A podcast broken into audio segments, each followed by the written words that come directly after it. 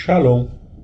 Você está em mais um episódio do podcast Exegese e Exposição. Eu sou Davidson Vignon, sou mestre em Ciências da Religião, sou pastor congregacional, professor de exegese bíblica e também publisher editorial. Para mim é um grande prazer ter você aqui acompanhando todo o conteúdo que eu tenho colocado todas as semanas aqui neste programa. Seja bem-vindo a mais um episódio.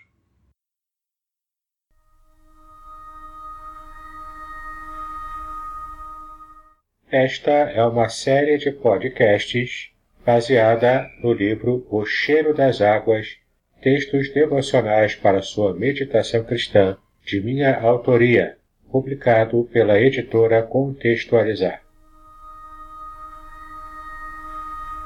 Introdução O cheiro das águas. É possível ter fé em momentos difíceis? Porque há esperança para a árvore que, se for cortada, ainda não torna a brotar, e que não cessem os seus renovos. Ainda que envelheça a sua raiz na terra e morra o seu tronco no pó, contudo, ao cheiro das águas brotará e lançará ramos como uma planta nova. Jó capítulo 14, de 7 a 9. Este é um livro que poderá ser um instrumento divino para trazer renovação à sua vida espiritual. Todos os textos aqui impressos foram publicados ao longo de 15 anos na revista Vida Cristã. Eles visam a despertar em sua mente a importância do avivamento espiritual operado pelo Senhor. Assim, se você está enfrentando um deserto espiritual neste exato momento, a minha oração é que o Espírito Santo possa inundar a sua alma com as benditas águas do seu rio, refrigerando a sua vida através da leitura da Palavra de Deus e dos conceitos bíblicos destacados nestas páginas. No entanto, caso você não se reconheça numa estiagem espiritual, Ainda assim eu oro para que o seu despertamento espiritual o leve às águas cada vez mais profundas, sempre guiado com segurança pelo Espírito Santo. Como vencer as circunstâncias difíceis que a vida nos apresenta? Você verá a resposta a esta questão aqui, onde analisei a vida do patriarca Jó, que perdeu tudo o que tinha dinheiro, família e a saúde. Tudo porque foi provado severamente por Deus. Esse homem é um grande exemplo para nós, servos de Cristo, pois, mesmo passando por uma situação dificílima, ele não desistiu. Confira em Jó 13, versículo 15. Jó não olhou para o tamanho dos seus problemas. Ele tinha um olhar espiritualmente disciplinado olhou somente para o tamanho do seu Deus e foi bem-aventurado, pois Deus restituiu a ele, com generosidade, tudo o que havia perdido. Muitas vezes nós também passamos por desertos e achamos que Deus não está nos vendo. Contudo, isto não é verdade. Mais uma vez cito o exemplo de Jó. No momento mais difícil da vida do patriarca, ninguém apareceu para ajudá-lo, mas apenas para criticá-lo. Ainda assim, ele não se deu por vencido. Ele sabia o tamanho do Deus que servia. Confira lá em Jó, capítulo 12, versículo 4. E quantas vezes nós somos alvo da zombaria do mundo? Vistos como árvores infrutíferas, cortam-nos o tronco e o lançam sobre a terra. Então somos feridos, humilhados, descartados e abandonados. Mas Deus continua sendo maravilhoso para conosco. O homem vê apenas o exterior, mas Deus sonda a profundidade de nossas intenções, sentimentos e pensamentos. Em suma, ele vê onde os olhos humanos não conseguem penetrar. O tronco da árvore seca pode estar cortado sobre a terra, mas Deus está vendo a sua raiz. Ainda que envelhecida, ela existe. Portanto, há esperança para a árvore cortada e seca. O nosso Deus traz à existência o que não existe. Quando as águas do trono divino descem até as raízes envelhecidas, a um renovo. O que estava morto volta a viver. O que era infrutífero começa a produzir frutos, para o que não havia mais esperança, viceja a vida. Portanto, não importa o que esteja acontecendo com você, se foi abandonado, desprezado, injuriado ou humilhado, se está como uma árvore seca, cortada e jogada sobre a terra, não desanime. Em Deus há esperança para você. As águas do avivamento procedentes do trono de Deus podem penetrar no mais profundo do seu coração e trazer cura às raízes secas da sua vida espiritual, vazia de significado. Então haverá renovo espiritual, novos ramos, novos frutos, e nunca mais você será visto como alguém desprovido de valor. Ah, espera só um pouquinho. Eu interrompi este episódio para que você possa conhecer onde acessar mais estudos bíblicos como esse. Já que você gosta de exegese bíblica, eu tenho meu canal do YouTube onde eu tenho colocado bastante conteúdo ali toda semana. Eu convido você a estar assinando este canal e a também estar clicando no sininho para que você receba todas as notificações de cada estudo novo que eu coloco ali. O link para o meu canal está disponível na descrição deste episódio. Caso você queira fazer parte do meu grupo especial do Telegram Exegese e Exposição, é só acessar o link que está na descrição deste episódio também. Além disso, eu tenho dois cursos gratuitos que você poderá fazer na plataforma Udemy. O primeiro deles é Estudo Bíblico Indutivo é um curso simples e direto onde eu ensino as técnicas para que você possa descobrir a verdade bíblica por si mesmo. O outro curso gratuito que eu tenho na plataforma Udemy é o curso sobre a nova homilética, onde eu ensino técnicas modernas para que você possa pregar a palavra de Deus com muito mais impacto para a geração atual. E o mais importante eu deixei para o final. Trata-se do meu curso Introdução à Exegese Bíblica, onde você poderá aprender as técnicas que os teólogos profissionais aplicam para compreender o texto bíblico.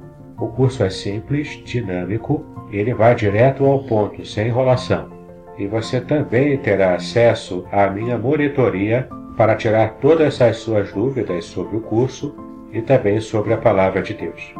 O valor do curso é muito acessível e eu tenho a certeza de que você se interessará por todo o conteúdo que está ali. Clique no link na descrição deste episódio para que você possa assistir uma aula degustação gratuita. Agora sim, continue com o conteúdo de hoje.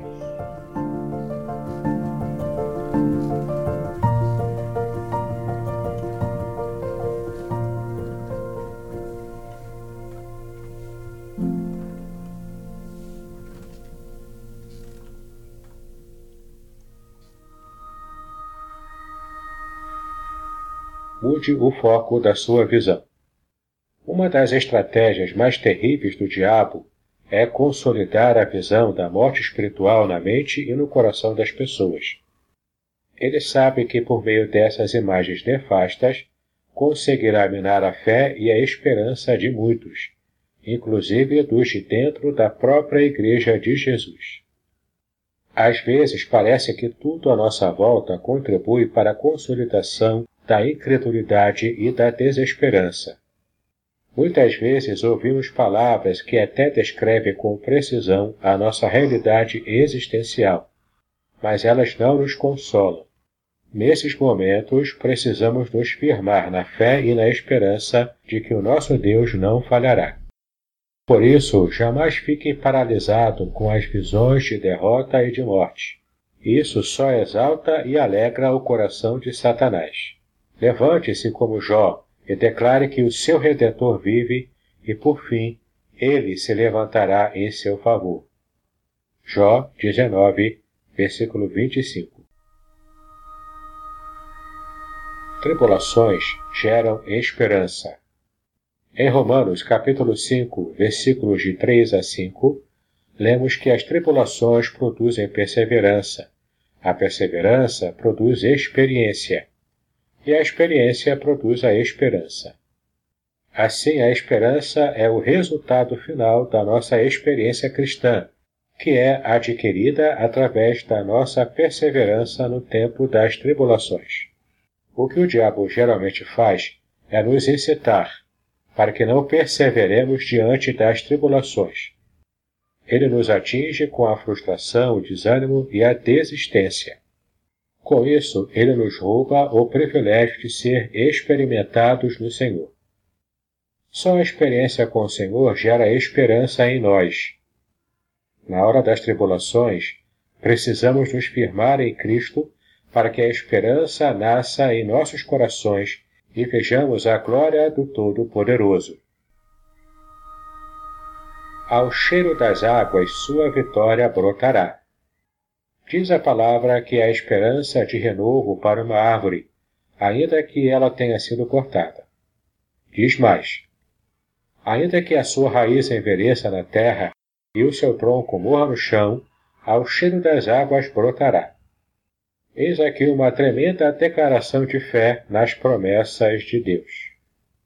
Todos à sua volta podem tentar roubar a sua esperança, insistindo em dizer que você chegou ao fim da linha, ao fundo do poço. Mas o Espírito Santo afirma em nosso coração que o fim não chega enquanto Deus não der a última palavra. Então há esperança de vida e renovo para os que creem, Somos árvores plantadas por Deus e, segundo Ele, há esperança para nós.